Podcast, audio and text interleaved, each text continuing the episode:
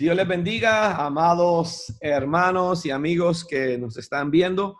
Este es un privilegio para nosotros llegar hasta donde ustedes y hoy estamos en, en, un episodio más, ¿verdad?, de, de, conversaciones entre amigos. Y hoy tengo el privilegio y el honor de tener un buen amigo, el pastor Franklin Mesa de Iglesia Casa de Paz en Tipitapa, Nicaragua. Él es un hombre de Dios. Eh, cuando nos conocimos, ninguno de los dos éramos pastores, simplemente éramos líderes. Yo creo que él era pastor de jóvenes, si, si no me equivoco. Y pues Dios los llamó, de, nos conocimos sirviendo, nos conocimos en campaña evangelística y pues ha sido, ya nos conocemos aproximadamente 19 años, creo yo, que vamos conociéndonos y es un gran amigo. Eh, no, no, no, no, no siempre compartimos todos los puntos de vista, pero siempre nos hemos honrado, siempre nos hemos amado, siempre hemos reconocido el llamado de Dios en cada uno de nosotros. Y honestamente, mi relación con Franklin eh, eh, eh, es una que creo yo que denota de que podemos estar en desacuerdo y sin embargo honrarnos y respetarnos mutuamente, ¿verdad? Y, eso es en todo, ¿verdad? Yo ni, con mi esposa me llevo, me llevo bien todo el tiempo, ¿verdad? Pero Franklin es un gran hombre de Dios, una pasión por la juventud, ha hecho grandes eventos de, multitudes, de más de 3.000, 5.000 personas y no sé cuántas más, pero sin embargo, él nunca ha perdido esa esencia de, ser un servidor, de ser una persona humilde. Eh, he visto sus luchas trayendo gente, ¿verdad? Que solamente son el show, podríamos decir, ¿verdad? Y no tienen ese, corazón, pero también has traído gente buena y, y, y tenés muchas historias que contar. Y Franklin, eh, hoy yo quiero que toquemos el tema cómo levantar iglesias saludables, porque vos sos un plantador de iglesias, vos iniciaste la, iglesia desde, cero con tu esposa, ¿verdad? Y, ni vos ni yo tuvimos el privilegio de tener un pastor en nuestro inicio que nos ayudara. Y, eso lo hace muy difícil, ¿verdad? Entonces yo solo quiero leer un texto y quiero soltar a este hombre de Dios con una gran unción, eh, tremendo hombre de Dios, honestamente.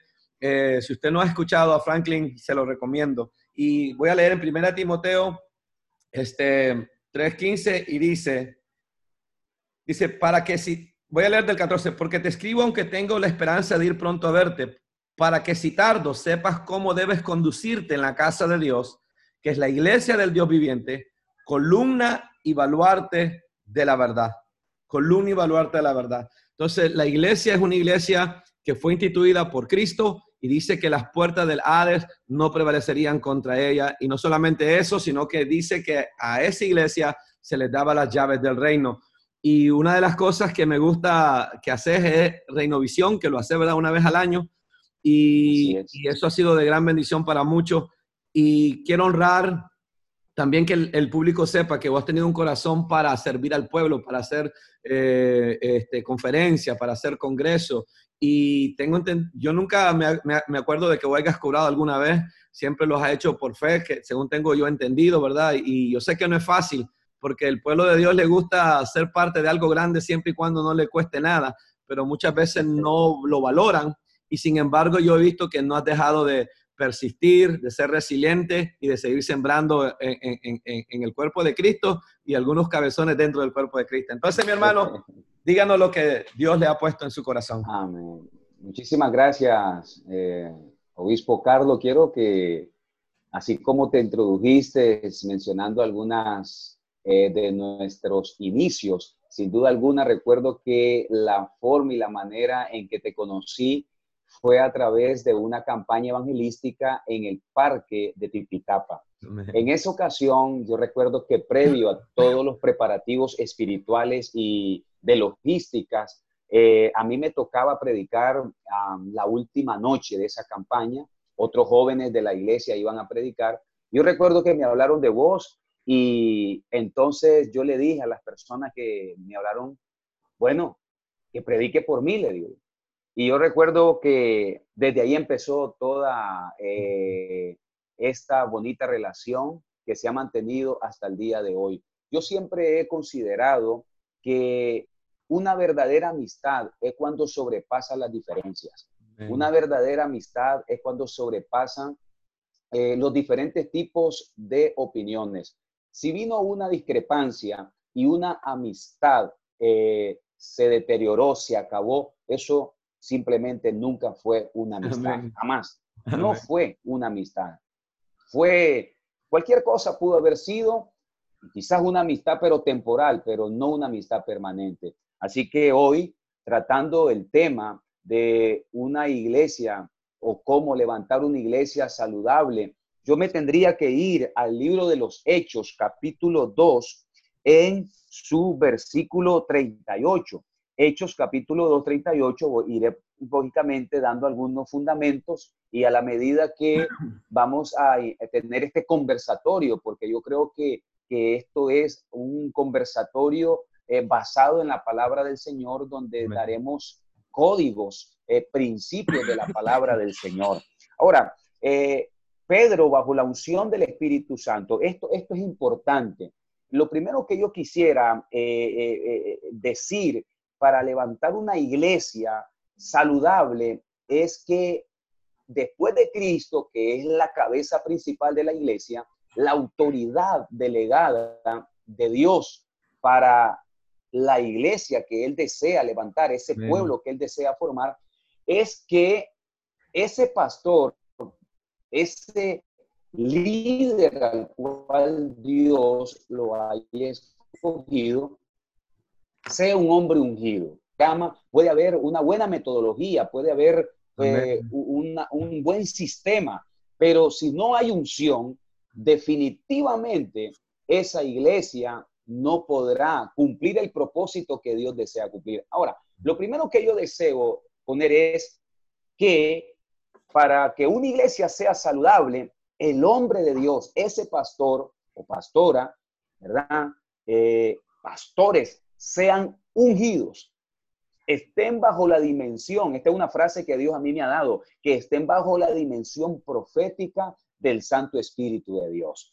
Y Pedro, precisamente por estar bajo ese poder, bajo esa unción del Espíritu de Dios, eh, podemos ver un post-Pedro, es decir, un Pedro después de que él fue transformado por el poder de Dios. Y ahora se dirige, 2.38 de Hechos, se dirige con un mensaje de poder y dice, Pedro les dijo, arrepentíos y bautícese cada uno de vosotros en el nombre de Jesucristo para perdón de los pecados y recibiréis el don del Espíritu Santo. Entonces, el primer principio que yo quiero hoy presentar eh, presentarte y comentarte a vos y a los que nos van a ver a través de las plataformas de Internet, de las redes sociales, eh, una iglesia saludable para que pueda germinar, para que pueda eh, ser una iglesia viva, una iglesia poderosa.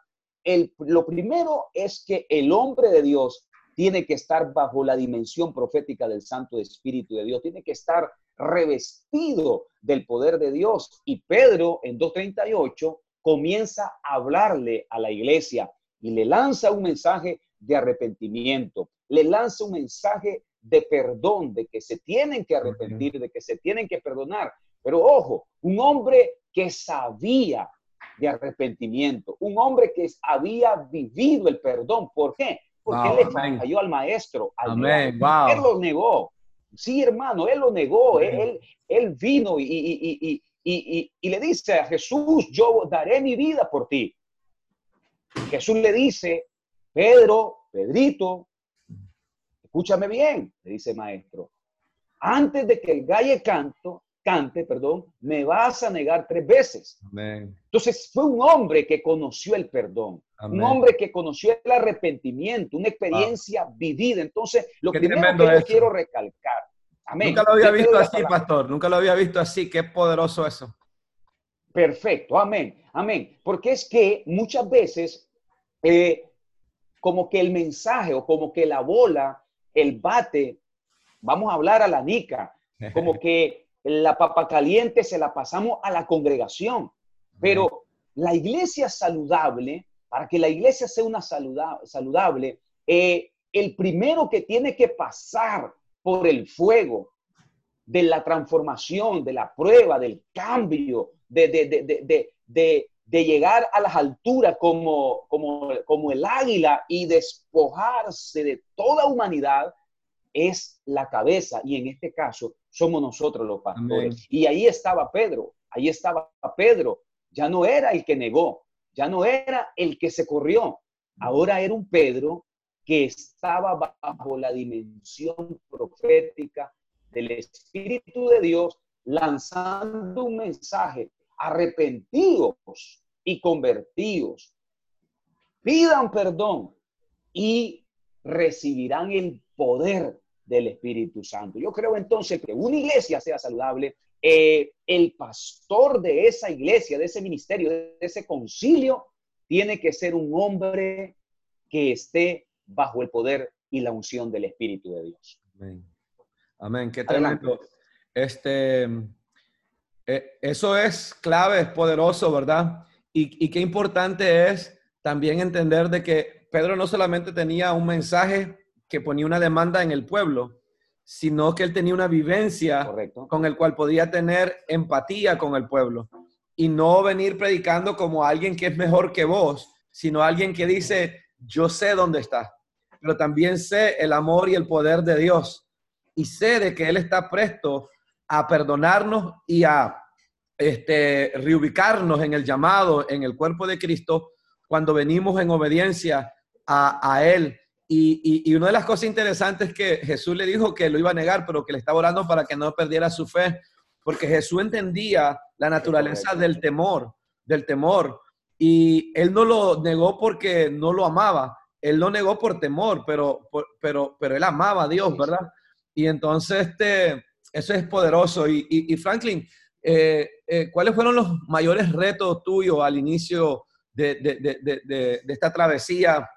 De plantar tu iglesia, ¿verdad? Yo sé que Dios te venía hablando y, contrario a lo que mucha gente piensa, vos te tardaste, porque todo el mundo te decía, lanzate, lanzate, y vos esperaste. Eh, eh, eh, los que no te conocen pueden hablar babosada y cosas así, ¿verdad? Pero yo que conozco la historia, yo sé más bien de que te tardaste, que más bien este, pospusiste muchas veces porque querías hacerlo bien, querías hacerlo en orden, querías hacerlo de una buena manera. Y después yo sé que iniciaste, ¿verdad? En una casita y, hoy, hoy sos un gran hombre de Dios. Eh, siempre fuiste un gran hombre de Dios, tal vez sos ahora un gran hombre de Dios con una mayor influencia, porque aunque no tuvieras y nadie supiera, eras grande delante de Dios, ¿verdad?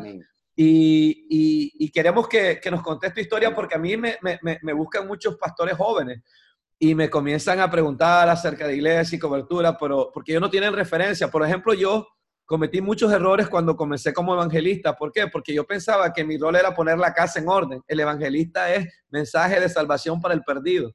Y entonces, pero como no tenía ese pastor que me guiara, que me instruyera, entonces cometí muchos errores, no por maldad, sino por, por falta de dirección, por falta de herramienta. Entonces, yo quiero que el pueblo escuche tu inicio, porque hay un pastor joven, hay una pastora joven, hay una pareja joven que está siendo llamada por Dios, están, les tiemblan las canillas y no saben qué hacer. Hablarle a esos pastores jóvenes. Ok. Gracias. Definitivamente eh, eh, no es fácil. No es fácil y, aún se hace más complejo, Carlos, cuando perteneces a, un concilio o a una denominación, porque hay toda una especie de, protocolo, diría yo, de, de requisitos que tenés que llenar, humanamente hablando, y que si no llenas esos requisitos, entonces no te dan luz verde, no te dan luz verde. Entonces, mi inicio, yo recuerdo que para el año 2006 yo viajé a, a la República de Costa Rica y estando allí en la República de Costa Rica, Dios a mí me habló. Dios me habla para empezar eh, el ministerio. Pero yo no entendía en esa revelación que Dios me daba, yo no entendía, yo pensaba eh, eh, este, levantar un campo o una iglesia a la denominación en la que yo pertenecía. Pero Dios me habla ese día y me dice, no, no es así. Será como Abraham. Te irás a donde yo te mostraré.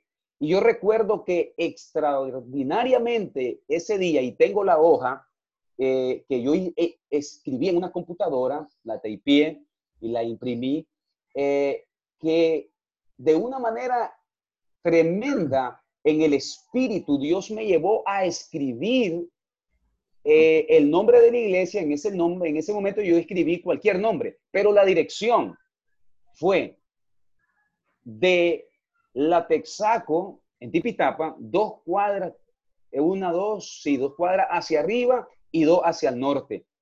Antigua sociedad. Imagínate que desde ese momento Dios me habló de ese lugar.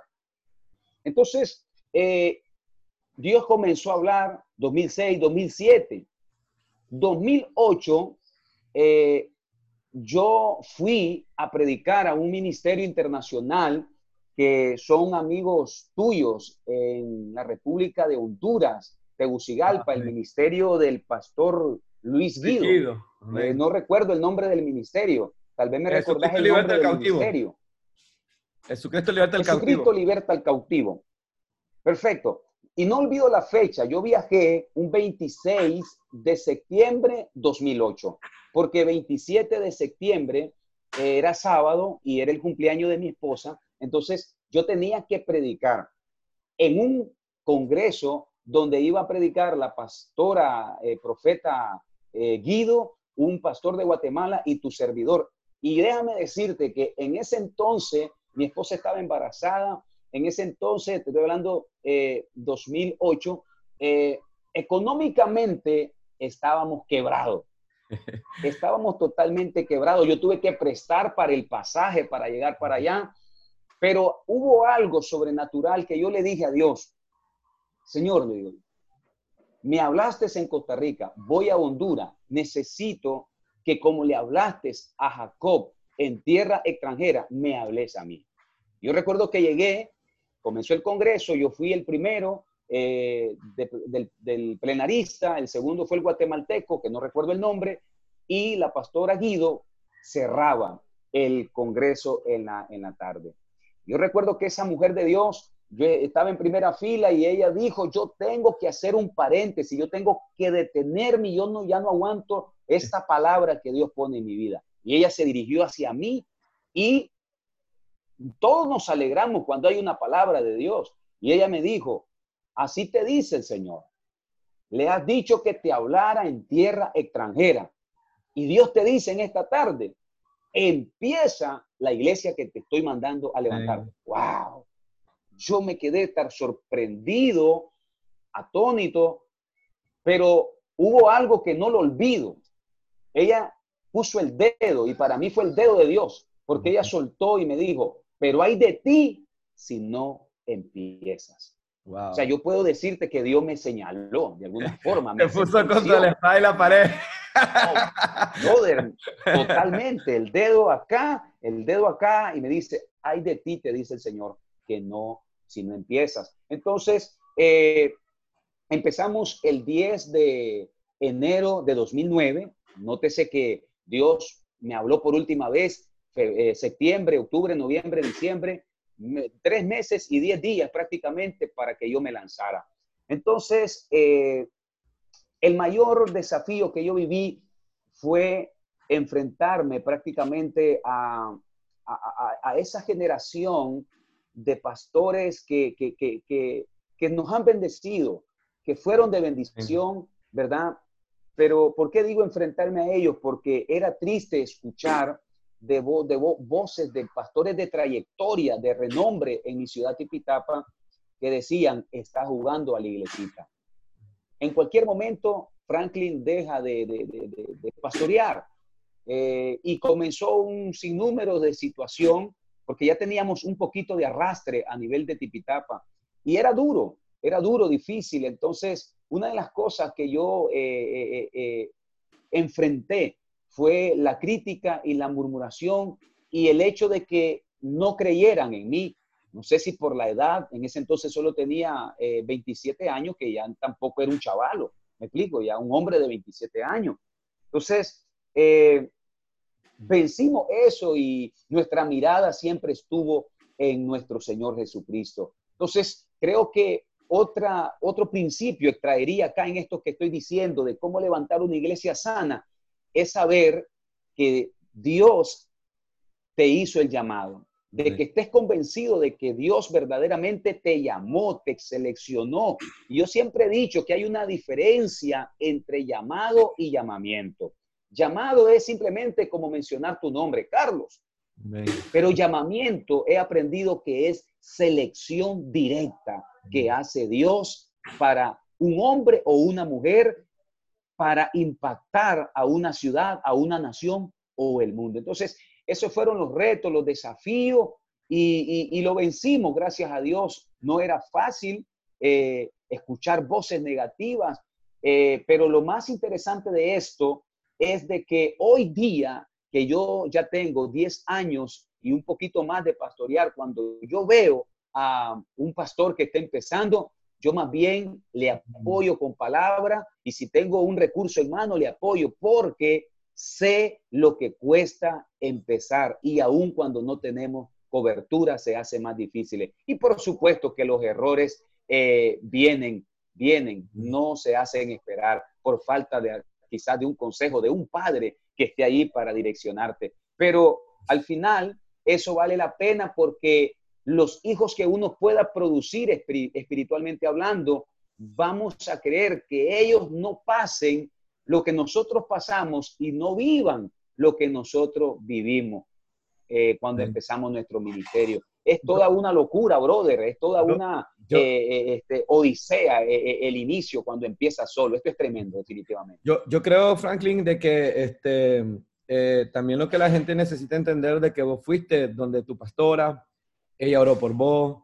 Y, y, lo, que mucho, lo que pasa es que mucha gente te juzgó porque creyeron que tenías una ambición de ministerio, cuando ellos no, no, entendían de que era un llamado de Dios. Imagínate del 2006, tantos años.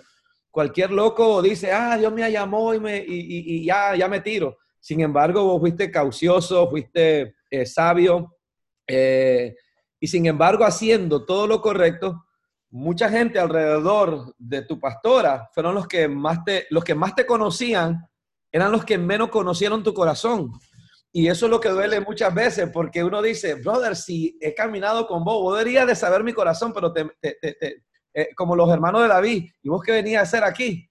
Ah, sí, vos venís a, hacer el show, lo que sea. Entonces, eso duele, pero también eso nos forma.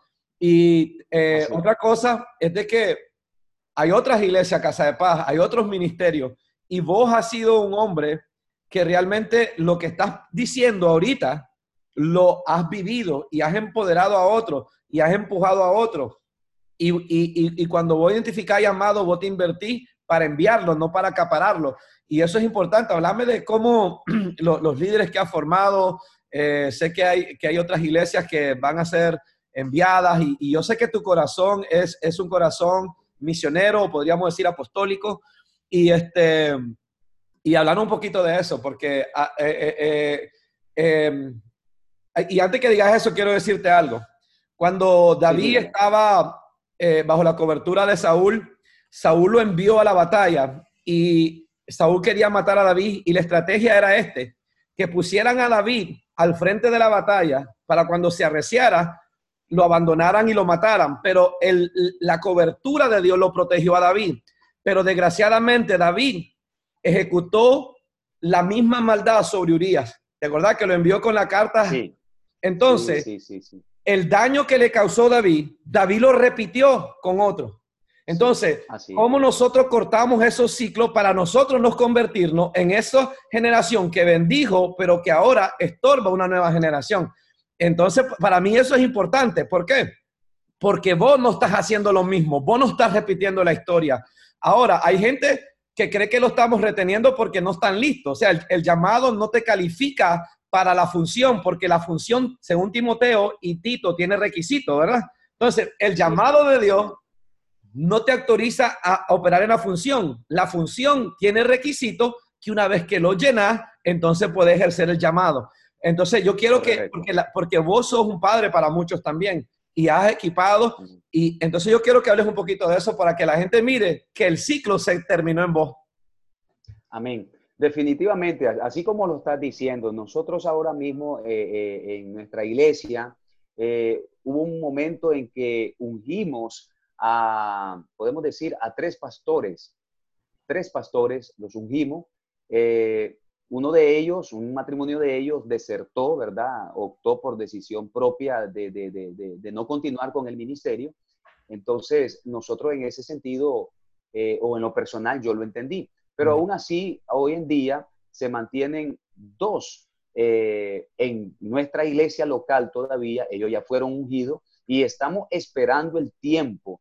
Eh, si hay algo que yo me he caracterizado es que eh, es importante los pasos que vayamos a dar, que sean pasos, aunque lentos, pero seguros. Amén. Lentos, pero seguros. Entonces, tenemos esa visión, tenemos esa visión y seguramente cuando nosotros tuvimos la, experiencia de querer eh, levantar una iglesia en Ciudadela San Martín, lógicamente que eh, de alguna forma en los recursos, este, principalmente lo, moral, lo espiritual, de estar pegado a esa persona, de estar alentando a esa persona y decirle, eh, eh echarle, echarle para adelante, ir con esa persona al lugar y estar con ella participando en el culto, entonces, todo ese apoyo que en algún momento yo no lo tuve. Entonces, yo soy de la opinión de que sí creo de que ese ciclo se cortó en mi vida. Es más, yo he dicho en la iglesia que los pastores que salgan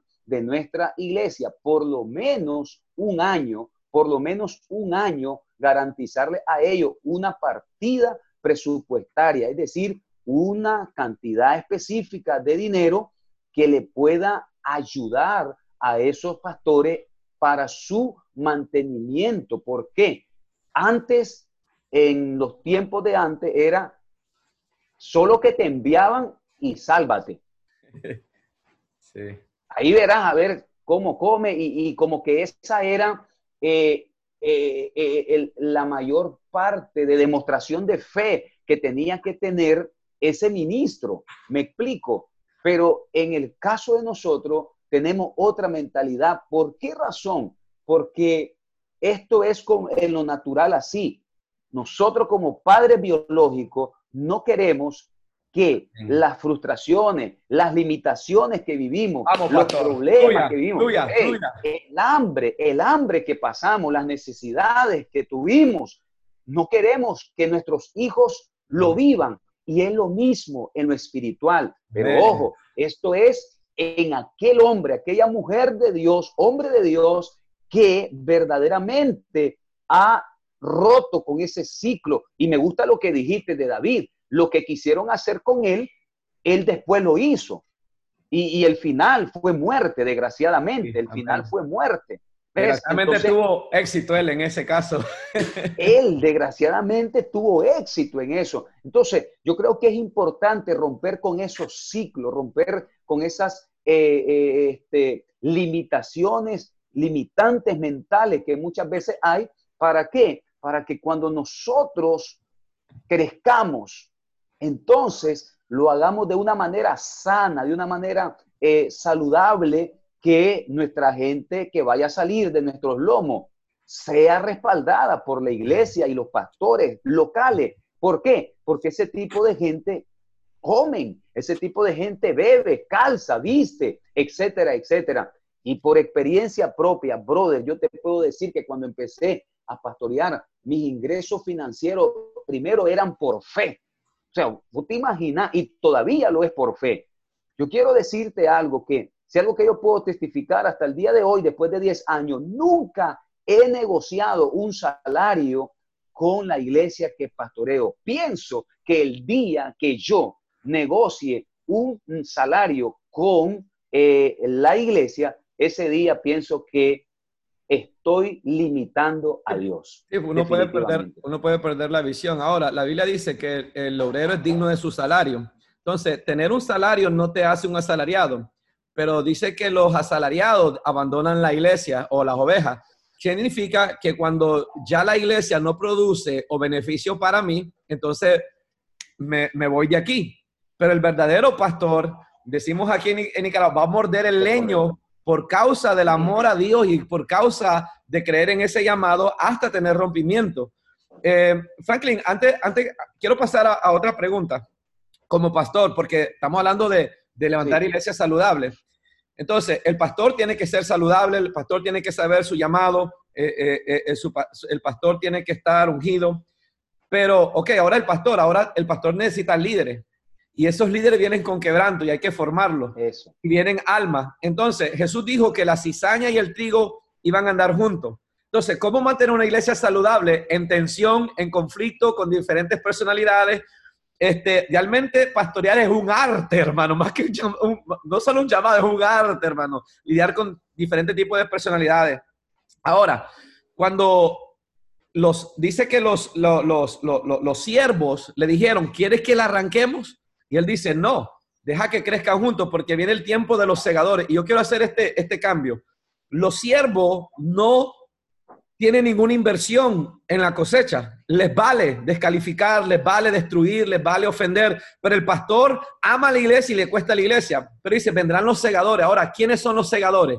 Los segadores son gente que tiene la habilidad, que tiene la sabiduría para saber cosechar y, sin dañar, ¿verdad? Eh, eh, eh, cosechar el fruto, em, sacando lo bueno de lo malo, con la pericia de, saber cómo cortar bien, por decirlo así, sin dañar el fruto. O sea, pero, pero, los siervos dicen, arranquémosla, deshagámoslo, porque, porque a ellos no le importa, pero, pero el siervo dice, no, no, no, no, no va a ser cualquier siervo, va a ser un segador, va a ser alguien que sabe cómo cultivar, cómo cuidar y cómo cosechar. Entonces, eh, ¿cómo lidiamos con esa trigo y cizaña? ¿Cómo lidiamos con la inmadurez de mucha gente que no es mala, pero es inmadura, verdad? Entonces, eh, resolvernos ese, ese, ese, e, ese, ¿cómo se dice? Ese conflicto. Ese conflicto. Un conflicto, un conflicto.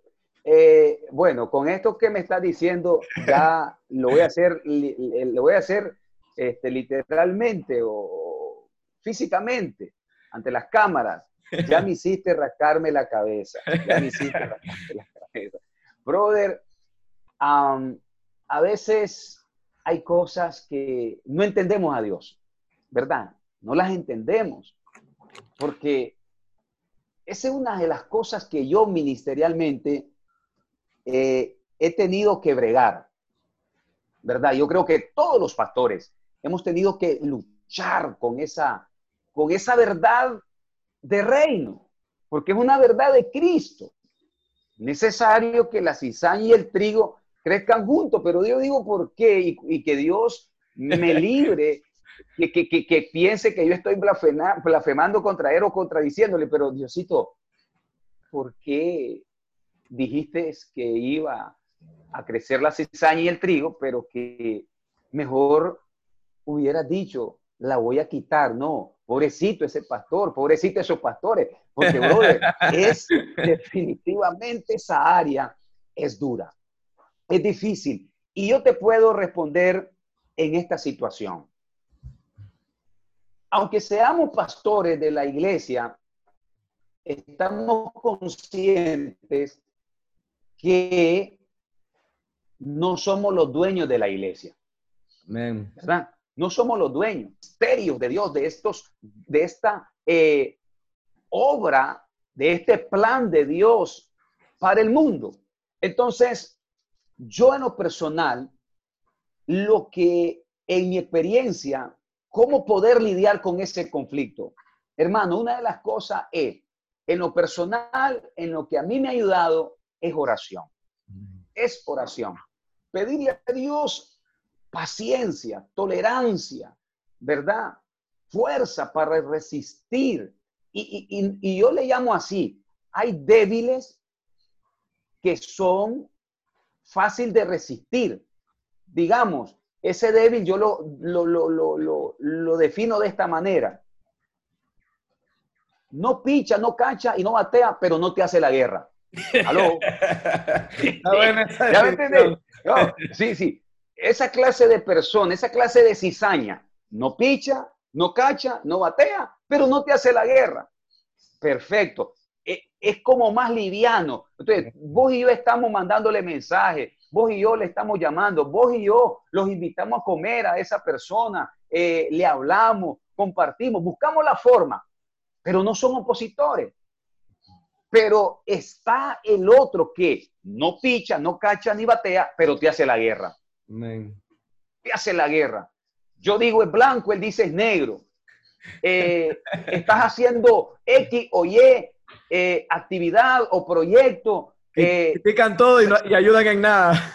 Critican, brother, todo, critican todo, señalan todo y este, no hacen al final nada.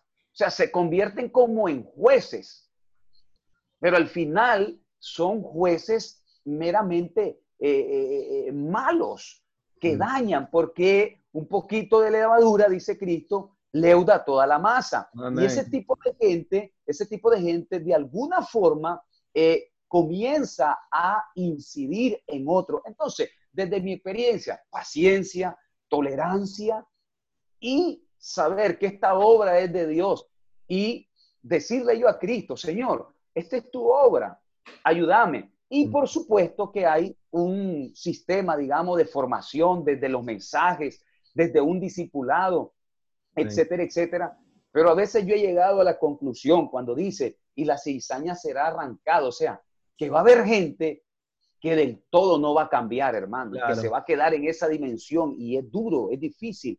Entonces, eh, creo que esa es una de las partes sumamente difícil en, en el ministerio, pero viene aquí ahora presentar una respuesta ante lo que estamos tratando. ¿Cómo levantar una iglesia saludable? Ahora miraríamos este inciso que diría, ¿cómo levantar una iglesia saludable donde hay cizaña y trigo?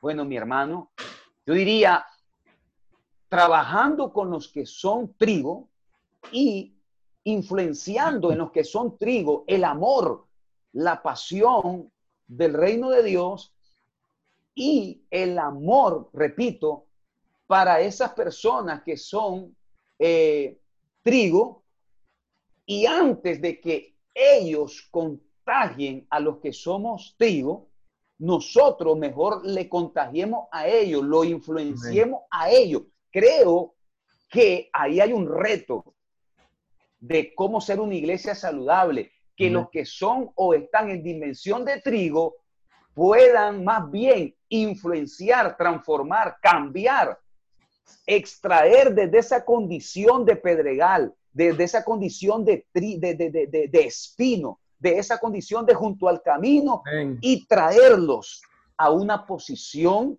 de hijos, una posición de trigo, una posición de tierra fértil. Creo que esa sería definitivamente el mayor reto en ese conflicto, le, estamos llamando en ese conflicto que se vive, porque hermano, es difícil. Y los pastores que nos están viendo saben de que es difícil esa área cuando se trata que el trigo y la cizaña, la cizaña van creciendo juntos. Creo que humanamente, si fuera... ¿Eh? no, por eso digo que pastorear es un arte, porque honestamente se requiere mucha sabiduría y la gente que está afuera no entiende los retos, ¿verdad? Y el, y el arduo trabajo que se lleva a cabo. Definitivamente, definitivamente. Y es una cosa, es una cosa tremenda. ¿Sabes cómo yo he definido esto también? Eh, ok, si, si, esto fuera un negocio mío, yo creo que diario habrían despido. diario hubieran despido. Pero no es mí esta obra. Entonces ahí Dios me pone ahí. Dios nos establece ahí para pastorear eh, gente que es fácil, que, la Biblia lo llama dócil. Me explico, bienaventurado, bienaventurados los, los, los, pacificadores, si hablamos la, la, bienaventuranza, ¿verdad? Eh, gente que, que, que sentí deleite, que sentí deleite de trabajar con ellos, que disfrutás trabajar con ellos, que tienen tu ADN, que, que, vos y yo no se lo hemos impuesto, sino que se lo hemos transmitido, se lo hemos demostrado con hechos. y qué lindo, brother, es encontrar gente dócil, fácil de enseñar. Hermano, con ese tipo de gente vamos a la conchinchina y China a predicar la palabra. Amén. Eso es importante porque de empoderar a la gente a que sea este Espíritu Santo dependiente, no pastor dependiente. Nosotros tenemos un rol, Así es. somos, yo creo en, en, en, ser padre espiritual, pero creo que muchas veces muchos padres espirituales rayan en un peligro donde están reemplazando al Padre Celestial. Y ahí donde está el peligro, porque nosotros nunca estamos para usurpar el lugar del Padre Celestial, estamos ni para reemplazarlo, sino para representarlo. Ahora, quiero hacerte otra, otra pregunta, ¿verdad? Este, tu amada esposa, la pastora sí, Carla, ¿verdad? Tu hija, este, una familia ministerial. Eh, ¿Cómo has hecho para, para guardar el balance? Porque si un pastor no tiene balance en su familia, no está saludable y puede tener éxito en el ministerio y estar fracasando simultáneamente en el hogar.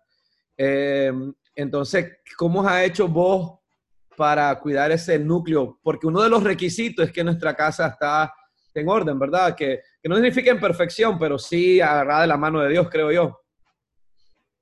Perfecto.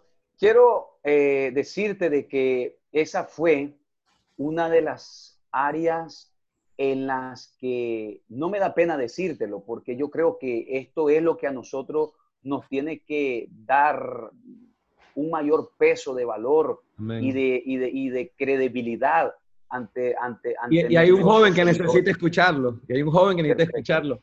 Porque, okay, Franklin, eh, en mi inicio, antes que, que, que, me contesté esa pregunta, en mi inicio había una presión por demostrar que era llamado, había una presión, tal vez yo no lo decía, pero, pero, pero había una presión por impresionar, una presión porque la gente eh, creyera en uno. Eh, es una etapa normal, pero también es una etapa inmadura, pero es normal. Pero ahora que uno va creciendo, uno va agarrando, uno va creciendo en su identidad en Cristo también. Y, y, y, y la, Jesús dijo que, que en nuestras debilidades se va a glorificar. Entonces, te, te felicito porque eh, como pastor, como hombre de Dios, eh, le damos nuestra vivencia para ver si alguien puede aprender de lo bueno y también de nuestros errores, y eso es tremendo. Entonces yo quiero felicitarse por esa valentía, porque eh, yo, yo, yo he hablado con gente y solo te saben dar la respuesta religiosa, pero no son sinceros. Así es, brother. Pero sabes que la verdad, cuando decimos la verdad, producto como el fruto de una experiencia, como el fruto de una experiencia que te, que te marcó, como el fruto de un error que viviste, ese, esa verdad se comparte aún con más satisfacción porque sabes Amén. que va a bendecir a otro y no querés que ese otro viva lo que viviste y que te pudo haber afectado. Ahora, respecto a eso, en lo personal, yo sí que tuve problemas. Tuve mucho problema porque me, la pregunta es cómo yo, cómo, cómo, cómo, cómo balancear eh, eh, lo ministerial con lo familiar. Entonces, yo no tuve el balance. Yo no tuve el balance, te lo puedo asegurar. Yo, era, yo igual soy culpable, yo igual soy culpable. era que me metía de cabeza a los proyectos. Me explico, cuando no era pastor oficial, sino que era un pastor de jóvenes, colaborador de, de mi pastora, entonces yo, vos lo dijiste al inicio, congresos eh, de los que vos predicaste, campañas, actividades, etcétera, etcétera. Entonces yo era de los que me metía de cabeza y en ese entonces mi novia no existía, Carla, en ese entonces era mi novia, no existía, eh, ya casado, mi esposa no existía y tenemos que recalcar esto, de que no es solo el evento el día de, porque sí. para que se llegue para que se lleve un ejemplo, tu conferencia que haces es el resultado de dos o tres meses de trabajo previo, ¿sí o no? Sí, así es. O sea, la gente llega el día de a disfrutar la gloria, pero el camino que se vive tras de cámara para llegar a ese día de el congreso de la conferencia es una situación increíble. Entonces, en lo personal, quiero que sepas y que lo sepan todos los que me miran, y, y, y, fue mi experiencia, me dolió haberlo hecho, me frustró, tuve que pedir perdón. ¿Por qué? Porque yo era de los que me metía eh, eh, eh, en los proyectos y mi esposa me tenía que decir, Fran, tu primera viña es tu familia. Y no tenés idea que cuando ella me decía esa situación, había una cosa en mí, y hoy yo lo entiendo, era mi machismo, era mi, mi carne, que, que, que yo venía y le contradecía. Y el muy religioso venía y decía, es que vos no entendés que esto es el reino. Sos carnal, sos carnal. Sí, sos carnal, vos no estás en el espíritu, vos, vos, no comprendés las cosas. Pero llega un momento, esto es tremendo, llega un momento y la, miren, si hay algo que nosotros, los hombres de Dios, debemos de saber y temer, es que cuando tu mujer, esa pastora que está a la par tuya y mía y del pastor que me está viendo, dobla su rodilla ante la presencia de Dios, a eso hay que decir, ¡auch! Amén. ¡Auch! No, y como qué? No, no sé. ¿Por qué? Ya te doy la palabra. ¿Por qué? Porque, hermano, cuando una mujer ora, es, yo no sé, hay algo increíble. Es una cosa poderosa cuando una mujer se derrama en el altar como lo hizo Ana. Eso es increíble, eso es increíble. Entonces, eh, yo pienso que en aquellos milagros de aquellas mujeres que no han podido quedar embarazadas y quedan embarazadas, no es tanto porque el hombre haya, haya, haya, haya este, orado tanto, sino más bien pienso por la mujer, porque es la mujer que más ora y se mete eh, con Dios. Entonces, en mi experiencia personal, brother, puedo decirte que fui un caos, fui un caos completo hasta que lo tuve que aprender. Y, hoy día, eh, mi esposa me dice, has aprendido has aprendido, eh, te falta, sí, me dice, te falta, pero, pero que ya me diga que he aprendido, porque es que eh, era una cosa, hermano, pero yo pienso, y no me justifico, era como el estrés, vos sabés, estar, estar este, en un proyecto donde tenías que pagar 1.500 sí, porque la gente no entiende la finanza, la gente cree que solo es pararte y predicar. Sí, brother, entonces, estar en un evento donde sabes que solo por el audio tenés que pagar 1.500 a 2.000 dólares, luego los boletos de avión, para el que, al que trajiste, luego eh, el hospedaje, la comida. O sea, cuando vos sacas números, es una, una increíble, una brutalidad de, de, dinero que hay que pagar y hay un estrés. Entonces, tu enfoque en ese momento es eso. Y uno no se da cuenta que está dañando a la familia. Okay. Y yo en lo personal, brother, en lo personal, yo lo acepto, lo admito. Yo okay. lastimé, yo, yo golpeé. Amén. Ok, y entonces cuando hiciste el cambio, ¿Cuál fue la diferencia que experimentaron? Ok, buena pregunta. Eh, hubo más, en principio, hubo más eh, disfrute de, de, de, de, la, la, de la preparación, o sea, ya había un trabajo de equipo, ya era un asunto de estamos orando, ya no era estoy orando por el evento, sino estamos orando por el evento, ¿ya me entiendes? Ya hubo una conexión, o sea, ya no solamente yo sentía la carga, sino que también ella ya se daba cuenta de más situaciones que se viven previo a, esta situación. déjame detenerte ahí. Entonces, prácticamente lo que vos hiciste de hacerlo solo a comenzar a incorporarla a ella dentro de la planificación del proyecto, ¿verdad? Y entonces ya, entonces quiere decir que vos le vendiste la visión a tu esposa en vez de imponérsela. Wow, qué tremendo eso, eso es poderoso, hermano. Y una de las cosas, Franklin, que nosotros como hombres de Dios estamos orando por los enfermos, estamos orando por gente atribulada, y la Biblia dice que si no honramos a nuestra esposa, nuestras, oraciones son estorbadas. Detengámonos ahí un ratito, imagínate. Qué horrible este, eh, eh, estar orando, ejerciendo el ministerio, sabiendo de que nuestras oraciones no están siendo efectivas porque no estamos honrando a nuestras esposas. Ven. Creo que lo perdimos. ¿Estás ahí, Franklin? Aleluya. Vamos a ver.